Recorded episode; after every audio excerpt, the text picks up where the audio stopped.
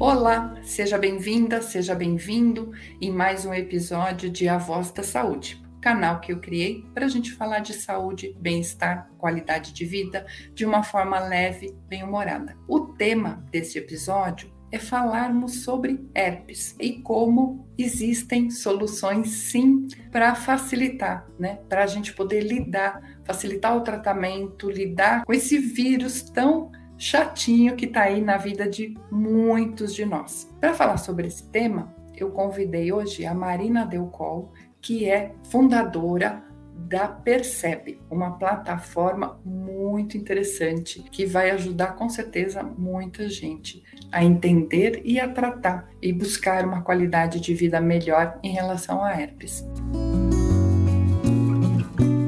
Olá, Marina, bem-vinda. Oi, Cris, obrigada pelo convite. Eu queria que você contasse para gente aqui como você chegou a esse momento, a Percebe, o que, que é a Percebe e como que a herpes está aí para ser tratada, cuidada e a gente poder orientar as pessoas. Porque aqui no, no canal a gente sempre quer trazer as informações de forma a esclarecer aquelas questões que as pessoas têm dúvida como abordar com o médico, às vezes vão buscar na web, na internet e não tem as respostas atendidas, né? Então, vamos lá, me conta um pouquinho como que a gente chegou nesse momento da Percebe, o que é, o que a herpes tem aí para ser tratada, divulgada para gente? Sim, com certeza, Cris. O paciente herpético é se tratar de uma doença crônica, né? Uma vez que você adquire o vírus, infelizmente, as crises, você está sempre vivendo sobre a, a, oportunidade, vamos dizer assim, de desenvolver um sintoma, de ter, ter a exposição de uma crise, o que traz um desconforto enorme para as pessoas, pois é uma iminência, né? De uma semana, de 5 a 10 dias ali de crise, muito difícil para a pessoa, que acaba atrapalhando bastante a vida pessoal do, do portador, né? Não só pela dor, né, Marina, mas também muitas vezes pela questão estética, quando a gente está falando do labial, ou né, é, a dor, né, porque é muito incômodo, né? E como você falou, é quase uma semana de dor. Eu tenho herpes labial já há muitos anos, então eu sei bem o que é. A questão é que não, não é só a bolinha que aparece, né? É uma questão nevrálgica, é uma questão de, de se sentir mal. O corpo ele fica bem fraco, você não se sente bem, muitas pessoas ficam com dor de cabeça ou sentem necessidade de, de deitar. Nas primeiras crises, a pessoa tem a tendência a se sentir febril. Então, é, é muito complicado e atrapalha o seu dia a dia. Isso olhando para a pessoa e, e, o que ela precisa fazer, né? Seja ir para o trabalho, seja tocar o seu dia a dia. Agora, quando a gente entra num âmbito de relacionamento,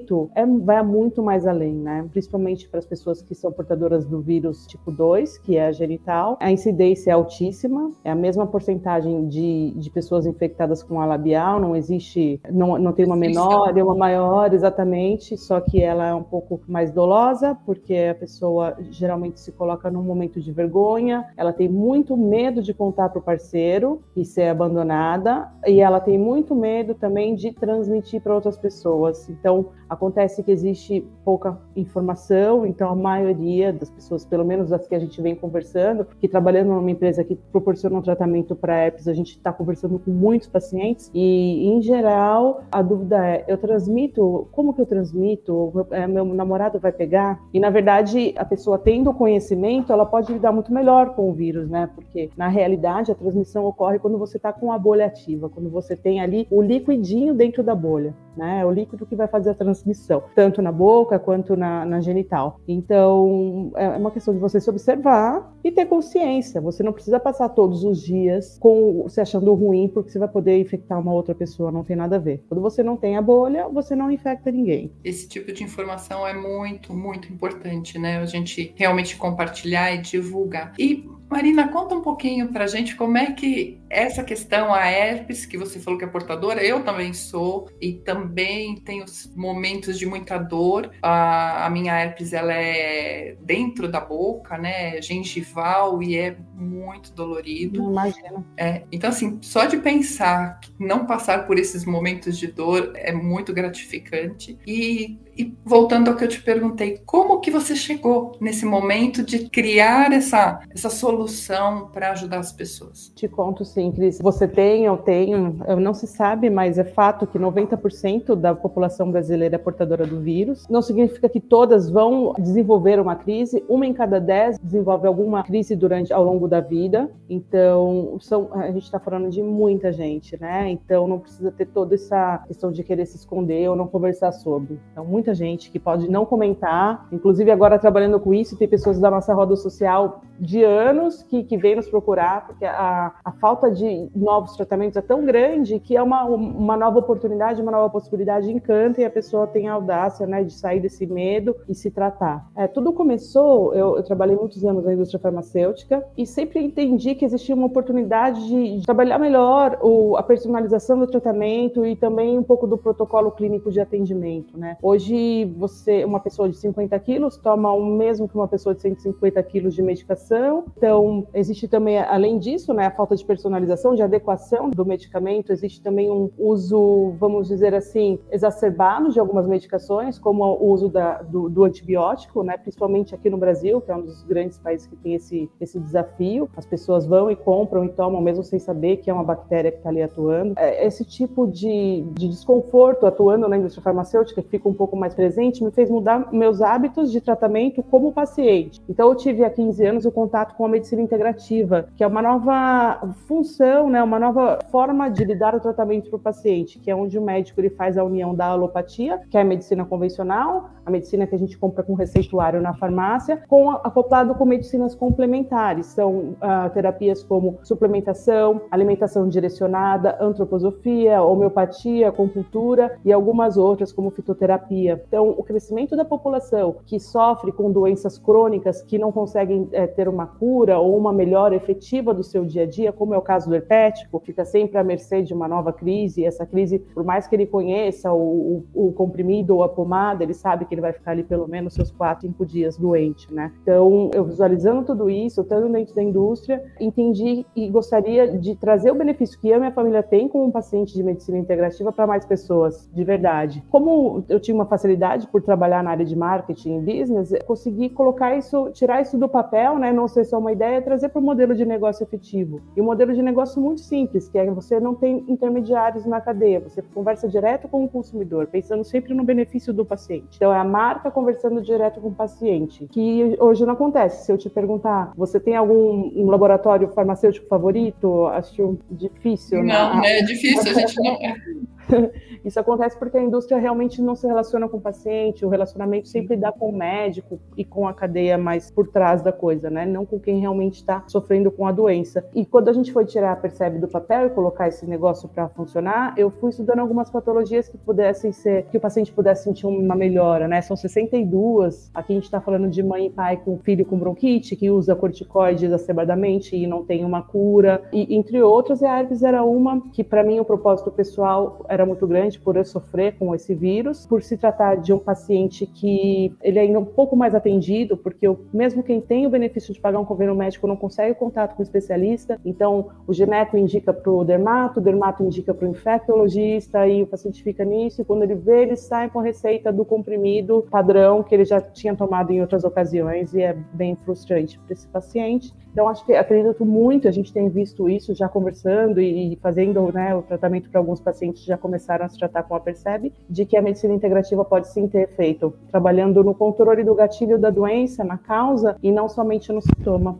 É muito, muito legal essa sua história, e daí você fez um comentário interessante, você falou do gatilho. O que é que dispara, né? A lesão, a bolinha ali da herpes, e queria que você explicasse o que são esses gatilhos e como é importante a gente entender a si próprio, né? A gente se conhecer, porque daí a gente consegue até entender em que momentos esses gatilhos vão ser desencadeados. Eu achei isso super interessante. É, é muito importante. É um conceito que vem, né? Uma a base da medicina integrativa e o protocolo de atendimento da Percebe foi desenvolvido depois que a gente identificou quais são os gatilhos da herpes. O gatilho, Cris, ele é muito simples de se compreender. Qualquer disfunção que a gente tem dentro do nosso sistema como um todo, pode ser, por exemplo, acne em excesso, cólica em excesso no caso das mulheres, ou problemas de pele, ou problemas estomacais, intestinais, todos esses sinais que o nosso corpo está dando, é eles são sintomas, sinais de que a coisa não está indo muito bem, e também gatilho para manifestação e estabelecimento de uma doença mesmo, sintomática e talvez crônica. No caso da herpes, o mapeamento que a gente fez nos estudos científicos, né, no acompanhamento clínico, existem alguns, mas os, os mais concomitantes que mais acontecem são exposição solar, TPM, problema estomacal, insônia e atividades reativas emocionais mais exacerbadas, como medo muito forte, raiva muito forte. Toda vez que o paciente ele tem essa variação emocional, ele está mais oportuno para o vírus aparecer. Isso são os gatilhos. Ansiedade também seria um gatilho, Marina? Com certeza certeza. A ansiedade e o estresse é que eles são formas mais generalistas, né? O estresse ele causa raiva ou medo. A ansiedade ela causa respiração rápida,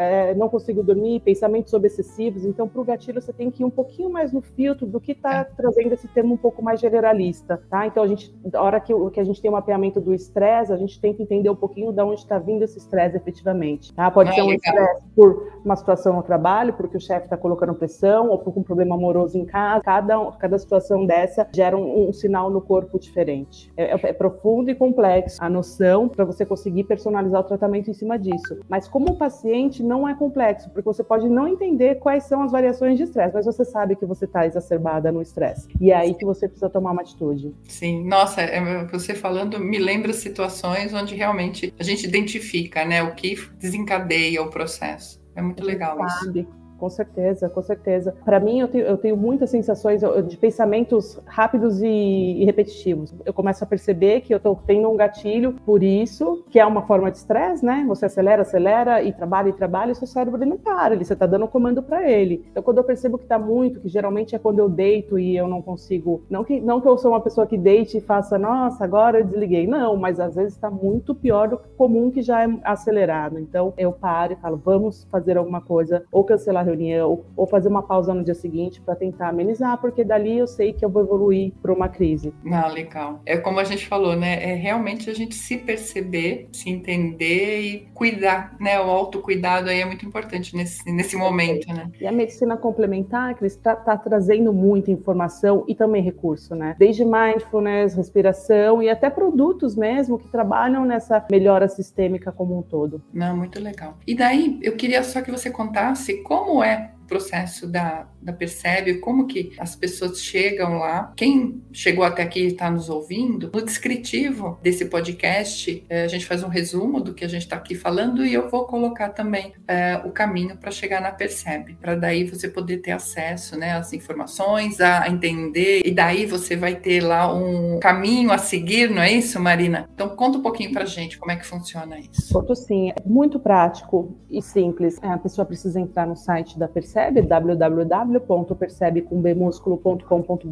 ou no nosso Instagram. E ali você clica no botão começar. Aí nesse botão você vai entrar, são, se eu não me engano, 11 perguntas. São perguntas que a nossa área médica precisa ter respostas para tentar identificar os gatilhos do paciente em, em relação a herpes. Então, qual é a incidência, se ele está tendo todo mês, a cada 15 dias ou trimestral. Tudo isso vai ter uma variação em como vai ser o plano de tratamento. Se é labial, se é genital, se a pessoa pessoa consegue entender algum gatilho, a gente pergunta, a gente, claro, que coloca lá, não sei dizer, mas a maioria das pessoas já sabem, ah, ansiedade, ou raiva, ou TPM, a maioria das pessoas já tem uma resposta, mas algumas ainda colocam, não sei dizer, né? Não, não sabe identificar como ela está se sentindo quando a crise de herpes aparece. Então, esse resumo de perguntas, a inteligência artificial faz um cruzamento para entregar as respostas elaboradas de uma forma que a nossa área médica consiga rapidamente entender o mapeamento e saber qual a medicação adequada. A pessoa efetiva a compra do kit de tratamento e recebe o kit de tratamento personalizado com a receita nominal no nome do paciente, né, com as características do paciente em casa. Ah, que legal. É bem prático também, né? Sim. Ah, muito legal.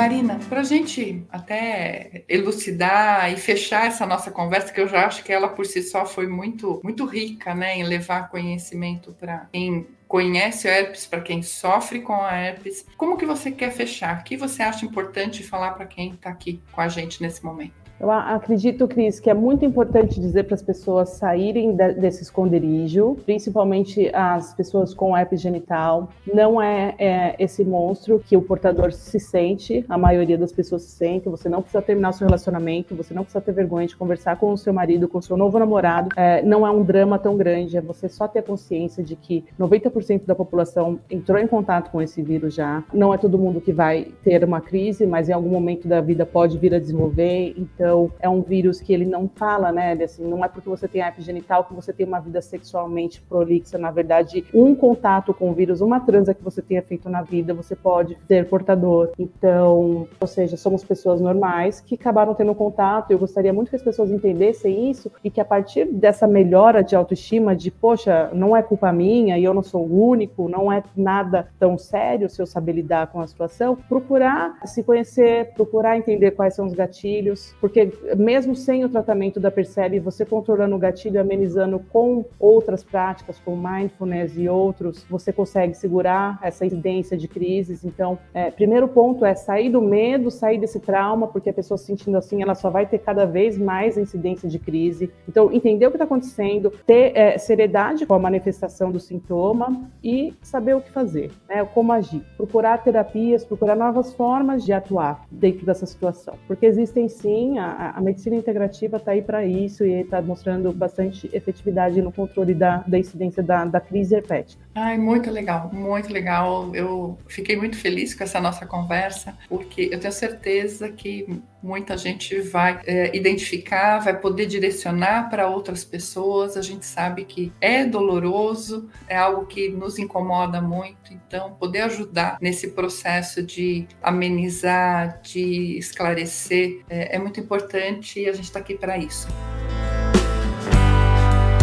Então, quero te agradecer, Marina, por, pelo seu tempo, você aqui compartilhar com a gente essa iniciativa tão importante e que você tenha muito sucesso aí para ampliar cada vez mais essa iniciativa e a gente possa ajudar direto ou indiretamente muitas pessoas, né? Muito obrigada. Obrigada, obrigada, Cris. E quero agradecer quem está aqui com a gente, quem chegou até aqui escutando esse podcast. Curta, compartilhe, envie com pessoas, para os seus amigos, para os seus colegas, porque sempre a gente compartilhar informação de qualidade, informação baseada em estudo científico é muito importante. A gente faz com essas pequenas sementinhas um processo de tornar a vida melhor, mais leve, mais saudável. Então, até a próxima. Continue comigo aqui no canal A Voz da Saúde e até o próximo episódio. Até lá!